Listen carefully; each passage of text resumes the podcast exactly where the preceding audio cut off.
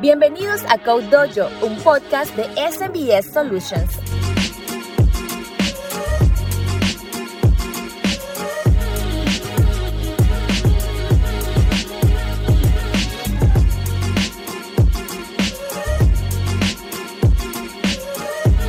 ¡Hey! ¿Qué nota, Debs?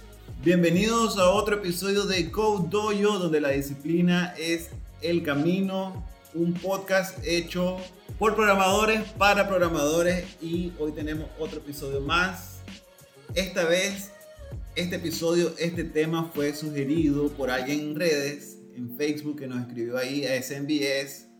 Mi brother Wilberto Salvador Alvarado Tinoco, un saludo, fiera. Hoy vamos a hablar justamente sobre los errores al programar y para esto hoy tenemos a dos invitados, uno de ellos, Tony. ¿Cómo vamos, Tony? Bien, bien, bien. ¿Cómo estás, Elías? Un gusto estar nuevamente acá en, en el programa. Es uno de los que aquí lleva la batuta en SMBS y también tenemos a mi brother Herschel López. ¿Cómo vamos, Herschel? ¿Qué onda, loco? Aquí feliz de estar de nuevo con el jefe. Los dos son López, no sé si son primos o hermanos, ¿verdad? No, casualidad. En algún momento algún español vino por este rumbo y, y- y ahora sí, de dos generaciones para acá. Este, aquí en SMBS hay como varios López y muchos Luis. Ah, sí, esa es una particularidad que tenemos. Y bueno, para dar de inicio al episodio, vamos a llevarlo primero, creo yo, con la pregunta más general, ¿verdad? O sea, vamos a empezar de, de, de- de 0 a 100, hablando sobre todas las, todo lo que involucra en los errores al programar. Y a partir de aquí vamos a tener la primera definición. Toño, no sé si nos querías ayudar primero definiendo qué sería un error al programar. ¿Cuál, cuál, cuál es esa, esa, ese concepto básico que se, se, determina como un error? Bueno, an- antes de todo, solo para, ahora sí, da- da- dar un poquito de contexto, eh, algunas de mis respuestas van a ser todas vistas desde el punto de vista tal vez más de negocio. Herschel va, va a profundizar más que todo en la parte técnica como tal, pero eh, visto desde mi punto, como mi opinión, eh, desde yo lo miro de la parte de negocio, este, errores de programación pueden, pueden variar, pero definitivamente lo que eh, de mi, de mi lado, de mi mundo, lo, lo- lo- lo- más relevante es buscar o- o- o definir esos, esos errores de programación que pueden ser errores pues, a veces lógicos, pueden ser errores de syntax, pueden ser errores, ahora sí, a la hora de, de declaraciones, pero van, van a variar realmente. Pero para eso, ahora sí, para entrar más, más a profundidad, ya que este es un show para programadores, vamos a dejar que, que, que Herschel mejor responda esa pregunta. Ok, errores al programar. ¿Cómo, cómo, ¿Cómo definimos? Ok, ¿cuál sería como lo primero que vos pensarías que es un error? ¿Cómo, cómo das esa, esa definición? Ok, sería error al o error en programación cualquier cosa que levante una alerta dentro del lenguaje de programación. Por alerta me refiero un warning, Ok, un error, y normalmente son cosas que o bien revientan al código, o sea, el código se detiene, no puede continuar, o le provocan algún comportamiento extraño. Normalmente los lenguajes cuentan con algo ahí que te va listando estos errores, estos warnings, pues para que te al tanto y sepas qué cosas corregir. Eso sería normalmente un, un error al programar, o sea, ya al tirar código. ok. Pero como decimos, a veces puede que el syntax esté, esté bueno, que no esté tirando ningún error, pero siempre pueden haber errores, ahora sí, de lógica, que, que no necesariamente es un error de programación, pero una vez más, igual va a tener algún tipo de ah, impacto en, en- en el software como tal que estás creando. Sí, pero yo ya no le puedo decir error al programar. Sí, No, pero, pero ahí tenemos, por ejemplo, tenemos una, una conjetura importante. Hablamos de diferentes tipos de, de errores de, de programación. Eh, ya Toño mencionó uno lógico, mencionó otro de sintaxis, ¿verdad? Así los podemos ir categorizando. Sí, creo que está, creo que ahí vamos, tendríamos que entrar en el, en- en- en el asunto de detección de errores.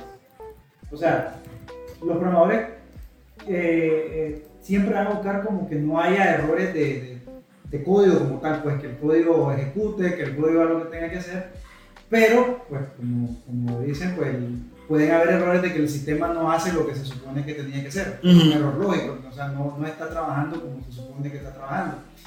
Entonces, para que hablemos de, de error al programar, creo que podríamos dividirlo en qué momento se Ah. da ese error. Y así podríamos decir qué tipo de error es. Si es error de código meramente, pues un error del programador que algo escribió mal.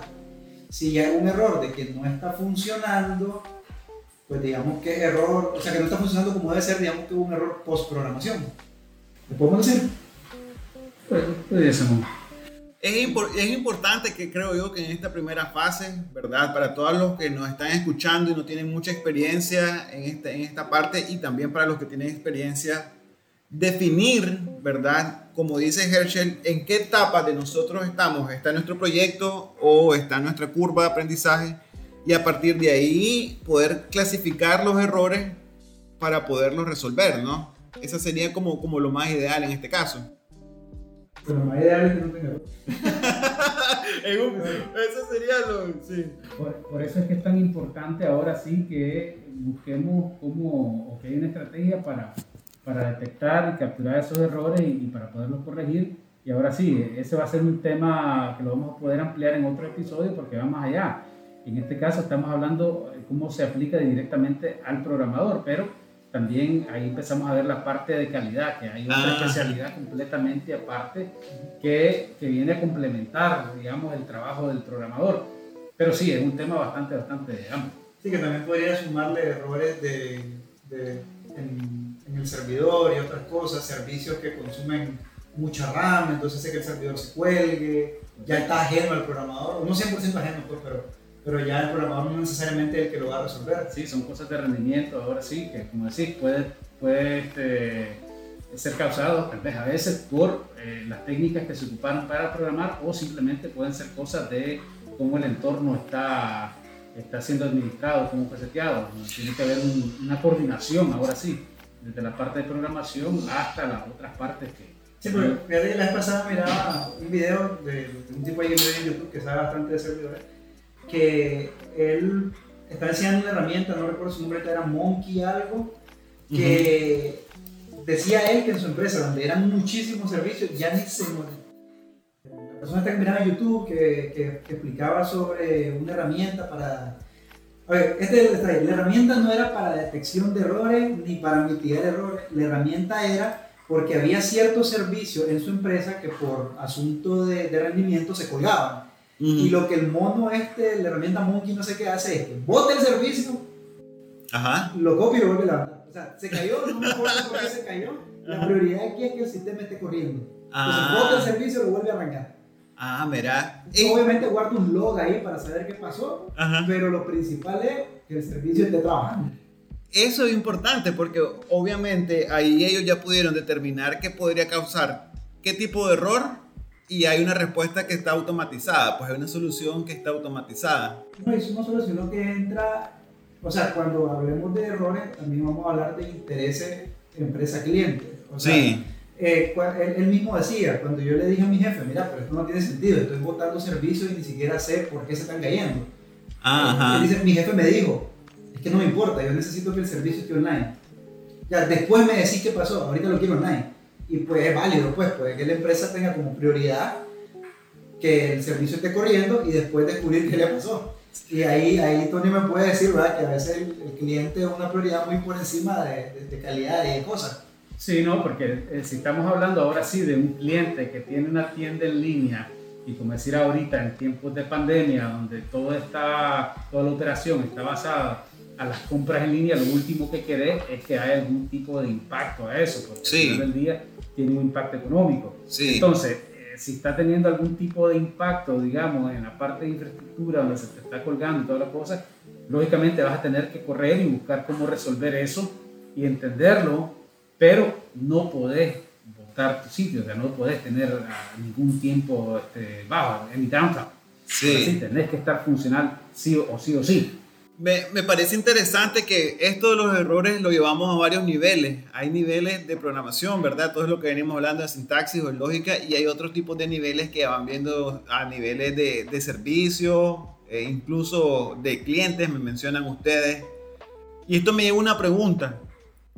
¿cuáles son los errores más frecuentes que ocurren en, estos di- diferentes tipos de niveles, pues, por general?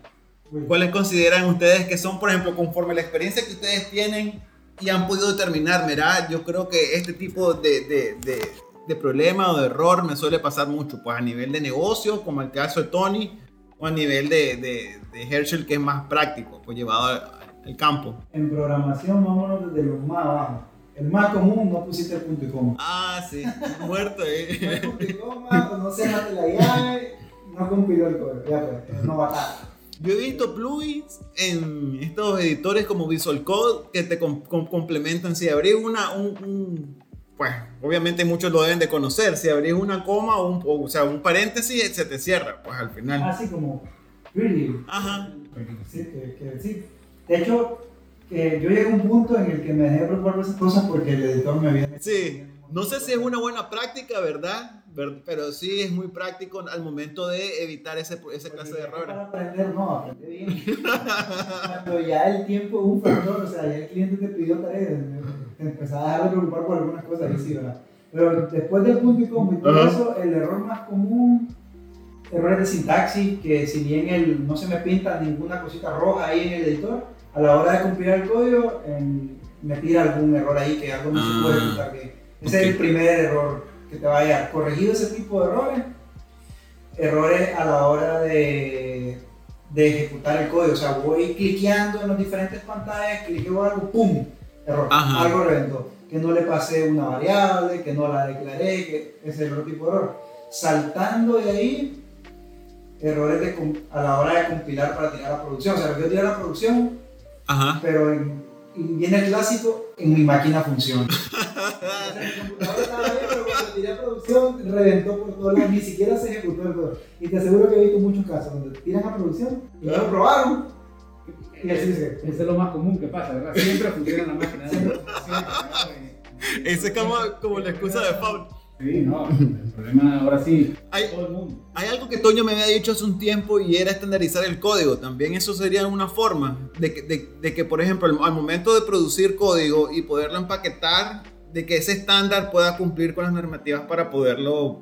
pues, Pues sí, estandarizarlo te va a ayudar a la detección rápida de errores y te va a permitir que si varios programadores están trabajando en el código, el que no hizo ese código pueda venir, a lo mejor el que lo hizo no está disponible, pero el que no hizo el código pueda venir y meter las manos y corregirlo rápido. Mientras que si cada quien programa como le da la gana, solo, solo él y Dios saben qué pasó ahí. Entonces, esa es otra de las cosas. Hay que programar pensando en otro. Correcto, mira, una de las cosas que, que ha cambiado bastante, digamos, ahora sí en la industria como tal, es de que antes tendíamos a pensar, ahora sí, como que nosotros tocamos este código y ya está, como que lo podemos, como que vamos a tener acceso a ese código un mes después, dos meses, tres meses, tres años después. Y la verdad que no es así. La verdad que uno de los cambios grandísimos que, que han habido en la industria es eso, exactamente que tener equipos que son remotos, que puede que tu compañero de trabajo esté ya sea en el mismo país, en otro país, en otra zona horaria, y a la hora de programar tiene que tener un estándar de que cualquiera pueda venir a, a- a leer tu código, entenderlo y poderlo iterar. Así como, como, como mencionaba Herschel, o sea, puede que alguien más tenga que venir y poder leer tu código de una vez, o sea, para, para entender qué es lo que está pasando. Ese ha sido uno de los cambios más grandes que ha habido y ahora sí, es este, para mí una de, las de las cosas que tenemos que adoptar para no solo, ahora sí, no solo buscar cómo prevenir, pero sino más interesante cómo remediar esos errores de código que pueden haber, porque van, Ah. existir. Y de hecho, eh, ahorita te me adelantaste la pregunta que, que venía a hacer ahora.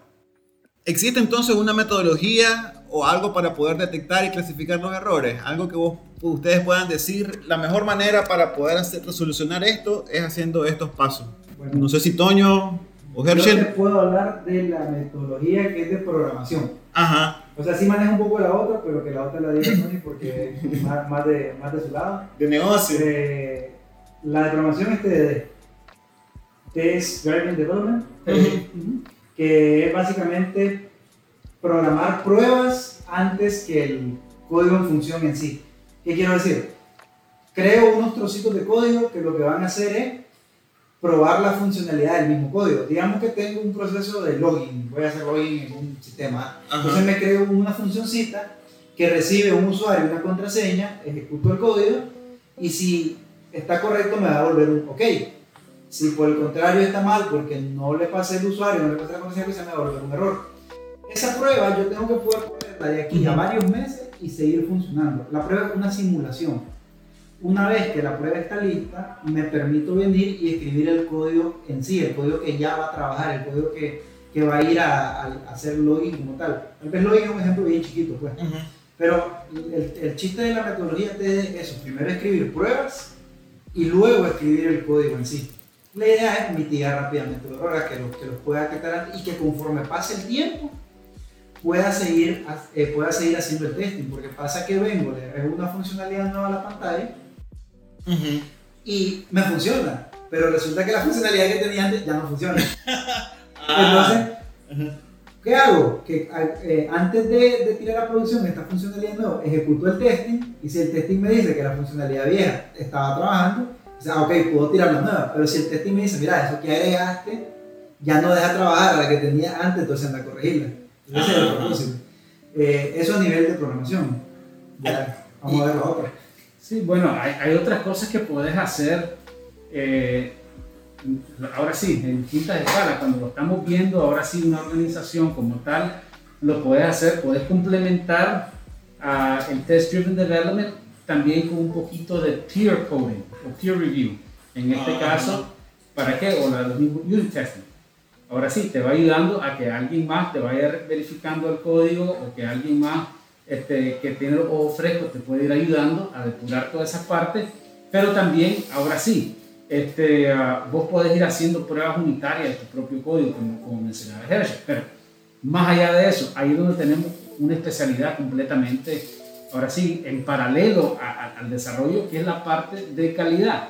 Para eso, ahora sí, tenés a alguien especializado en calidad, que puede ser alguien certificado, en, ahora sí, en, ah, esta certificación ISTQB, que es el estándar internacional, o uno de ellos por lo menos, que se especializa, ahora sí, no solo ver la parte técnica pero, o, la parte del código, pero como Herschel mencionaba anteriormente, ver el ciclo entero, el despliegue, el rendimiento, hacen pruebas de carga para asegurarte que el código no solo está funcionando, porque él puede ser funcional, pero pueden haber otros errores de carga en este caso. Nosotros nos especializamos en React como tal, es uno de nuestros fuertes en, en SNDS. Entonces, en, en, React siempre sabemos de que siempre hay nuevas fronteras de rendimiento.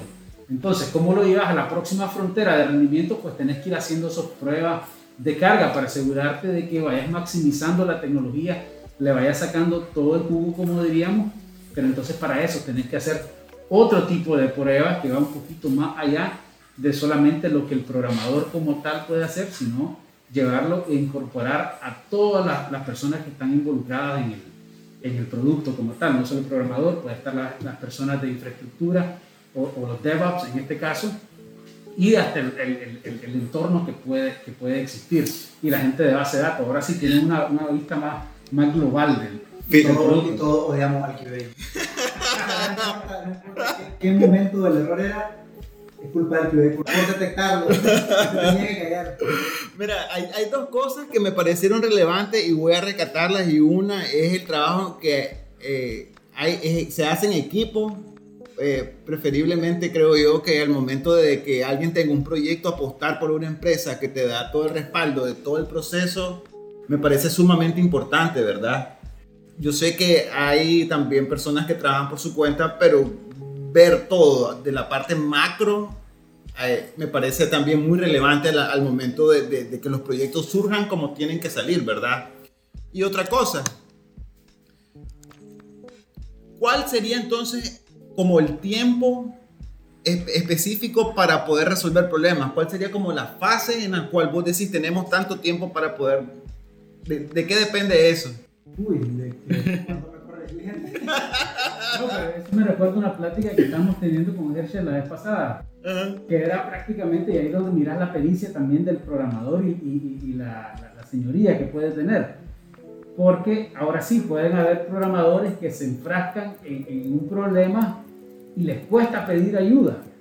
Entonces, mientras que un programador más senior está acostumbrado a, buscar soluciones o a pedir ayuda mucho más rápido.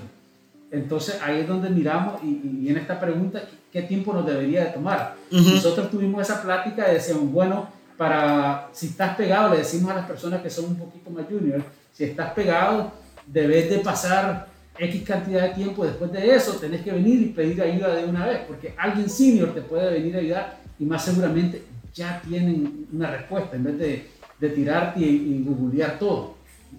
Pues sí, de hecho, es que a ver, la, la, la pregunta, ¿qué tanto tiempo me debería tomar arreglarlo? que, a ver, si, como hablábamos antes, si lo importante es que el sistema esté online, a veces las soluciones no van a venir de la forma más óptima sino la, la solución que, que, me permite continuar con el sistema en línea. ¿verdad? Entonces, como dice Tony, eh, viene un programador un poco junior y a lo mejor él está tratando de menuzar todo el código, volverlo a hacer, pero viene, llama a su jefe, digamos, y le dice, mira, fíjate que no, no puedo resolver esto y el cliente ya está que no va a matar. Entonces viene, viene este, este senior y tira dos líneas ahí que cualquier otro y dice que esa, que esa chanchada. pero el sistema ya está online, pues, el sistema ya está corriendo. Ok, ¿qué tanto tiempo me toma? El menos posible. Creo que esa es la única respuesta. Mientras más dilato, cada minuto que me voy dilatando es un minuto más de molestia para mi jefe, para el cliente y para sus clientes. Y entonces, lo menos posible. Pero vos qué le dirías ahora sí, digamos, a, a, a los juniors, ¿verdad? para que te vengan y, te hagan esa pregunta. En vez de, ahora sí, no estamos hablando de un sistema que esté en línea, sino que le diste una tarea y se quedó pegado ahí, porque no es más, va, va, a este, quedarse pegado. ¿Cuándo querés que él te venga a preguntar? Ah, bueno, eh, aquí en ese, en ese tenemos una historia que hemos aprendido durante, durante la marcha, hemos venido desde metodologías bien simples hasta metodologías bien avanzadas. Ya hoy por hoy estamos bastante pulidos, implementamos Scrum, por ahí, pasamos el link en Facebook para que vayan a estudiar Scrum. Eh, implementamos Scrum para tratar de llevar ordenado a los programadores y le asignamos un, una especie de medidor de tiempo, no un medidor de tiempo como tal, pues Scrum no mide tiempo, sino que mide dificultades. Uh, le asignamos una especie pues, de, de, métrica a los programadores y yo le diría a la gente que tal vez no esté implementando, ponete una meta de tiempo. Si esa meta mirás que no la va a cumplir, digamos que la tarea de editor me va a tomar dos horas, y voy sobre la hora, y no estoy ni cerca, estoy perdido, llama a alguien, porque no le va a llegar. Ah. Recordad que la prioridad es que la tarea esté lista en el menor tiempo posible. Y si vos solo no le puedes hallar, entonces necesitas ayuda, mejor buscar ayuda. Entonces, ¿en qué momento pedir ayuda? cuando ya viste que, que, el tiempo va avanzando y no, y no va para ningún lado. O sea, eso puede ser en 10 minutos, en 20 minutos, no, date cuenta de verdad que te está comiendo. O sea, date cuenta, porque, ¿cómo te vas a dar cuenta? Vas a estar sofocado, vas a estar estresado, no vayas ni para atrás ni para adelante, no entendés lo que estás buscando, pedir ayuda. En ese momento pedir ayuda. Importante que no tengas miedo entonces a pedir ayuda. Yo creo que parte del crecimiento se acelera cuando tenemos, vos sabes, la voluntad de decir, no puedo, necesito que algo me ayude o alguien me diga, pues mira, ayúdame. Es, eso es lo, lo, importante, digamos. Nosotros lo que tratamos de hacer es que uh, creamos una cultura donde todos puedan pedir ayuda y que no se sientan culpables, no son menos o más inteligentes o menos o más capaces por pedir ayuda, porque todos en algún momento vamos a necesitar ayuda. Sí. Desde el más junior hasta el más senior. Entonces es cosa lógica. A veces simplemente tenemos bloqueos mentales, por muy capaz que sea, tal vez estás muy cansado.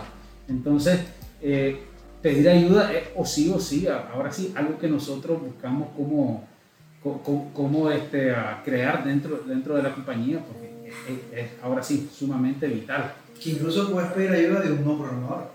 Ah, mira. O sea, tengo una tarea Ajá. y a lo mejor el problema es que no la estoy entendiendo. Entonces oh, me puedo ir donde el, el Manager, que es algo así como el que maneja el equipo, que no necesariamente es programador, me puedo ir tal vez, me podría ir donde, donde el gerente, me podría ir donde alguien que a lo mejor entiende mejor cómo funciona el sistema y le digo, mira, fíjate que no le estoy hallando esta tarea. Ajá. Y a lo mejor él me va a decir, ah, ok, lo que pasa es que lo que nosotros queríamos de esta tarea es que hiciera tal cosa. Y ya me lo explica y me saca de la traba. Y la Oh. traba no era programación, Ajá. era que no la entendía. Es completamente posible. Hay una pregunta que la tengo que hacer. Yo sé que probablemente hay una lógica, ¿verdad? Bastante básica en esto, pero es. ¿Por qué es importante? O sea, ¿cómo, cuál, cuál- cuál es la importancia de resolver errores en el sentido de. ¿Cuáles serían todos los perjuicios que podría eh, no tener un control de calidad y, y dejar pasar muchas cosas? Pues? ¿Cuál, cuál sería como, como la clave ahí de, de la importancia? El desempleo. ¿Verdad? Obviamente. Ahí. ¿Por qué es importante resolver? Pues, ay, para llevar una vida más feliz, más tranquila. Desde, desde el, Ese- desde el punto de vista de negocio te puedo decir algo, o sea, el, el poder crear, el poder invertir en un producto de software es algo bastante, bastante caro, no importa en qué parte del mundo esté. Ujú. Entonces, especialmente ahora que todo es digital, el que tu producto esté funcionando 100% es debido a muerte para una compañía. Es algo así, el factor que, que- que puede hacer de que crezca o que deje de existir. ¿ok? Y hay compañías que nos han demostrado de que por tener eh, prácticas que no son las adecuadas o por tratar de abaratar costos, por tratar de hacer distintas cosas, han tenido que pagar consecuencias bastante, bastante caras. Eh, les doy un par de ejemplos.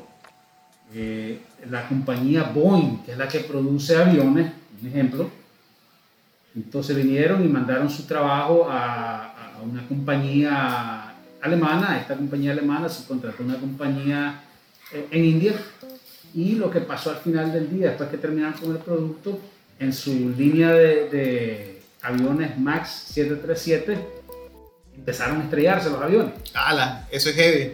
¿Qué es lo que pasó? Entonces, por un problema de software, entonces estaban causando que los aviones detectaran como que las turbinas se apagaban y para encenderla lo que están supuestos a hacer es que el avión está supuesto a ponerse o está supuesto a ponerlo de pique para forzar a la turbina que encienda. Pero ¿qué es lo que pasa? No estaba en pique.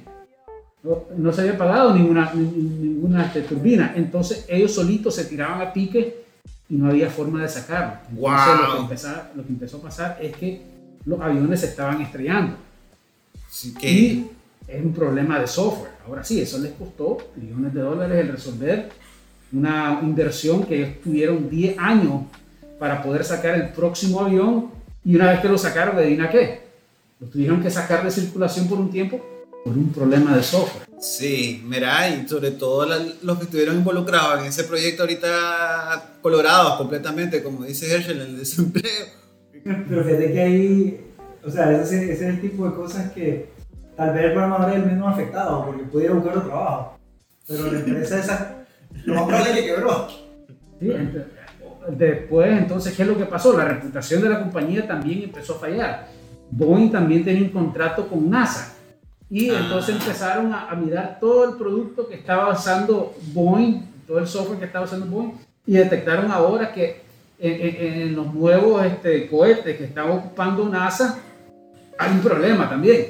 Entonces ya empezaron a mirar y ya estos proveedores de Boeing como tal ya miraron de que están complicados y, y la calidad que están ocupando no es la adecuada. Entonces ya no solo el problema que vas a tener en el momento, sino la reputación que tu compañía puede llegar a tener y nada más.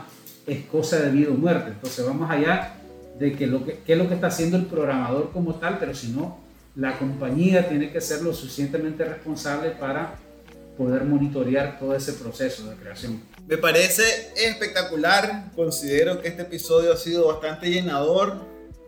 Uno, no imagina o no dimensiona que tal vez las líneas de código que estamos haciendo vayan a, revolucionar tanto, pero la verdad es que básicamente todo está hecho con código de programación. Así que cualquier duda, comentario, sugerencia, siempre estamos a la orden en, en. Pueden escribirnos en nuestras redes, estamos activos en Facebook, en LinkedIn y próximamente vamos a estar en otras redes. Y de mi parte agradecerle a, a Tonio por su tiempo. Aquí que lo vamos a tener en más episodios y a Herschel. Y bueno, nos vemos entonces. Hasta en la próxima. Acabas de escuchar Code Dojo. Para escuchar más, te invitamos a estar pendiente de nuestro próximo episodio y recordá, la disciplina es el camino.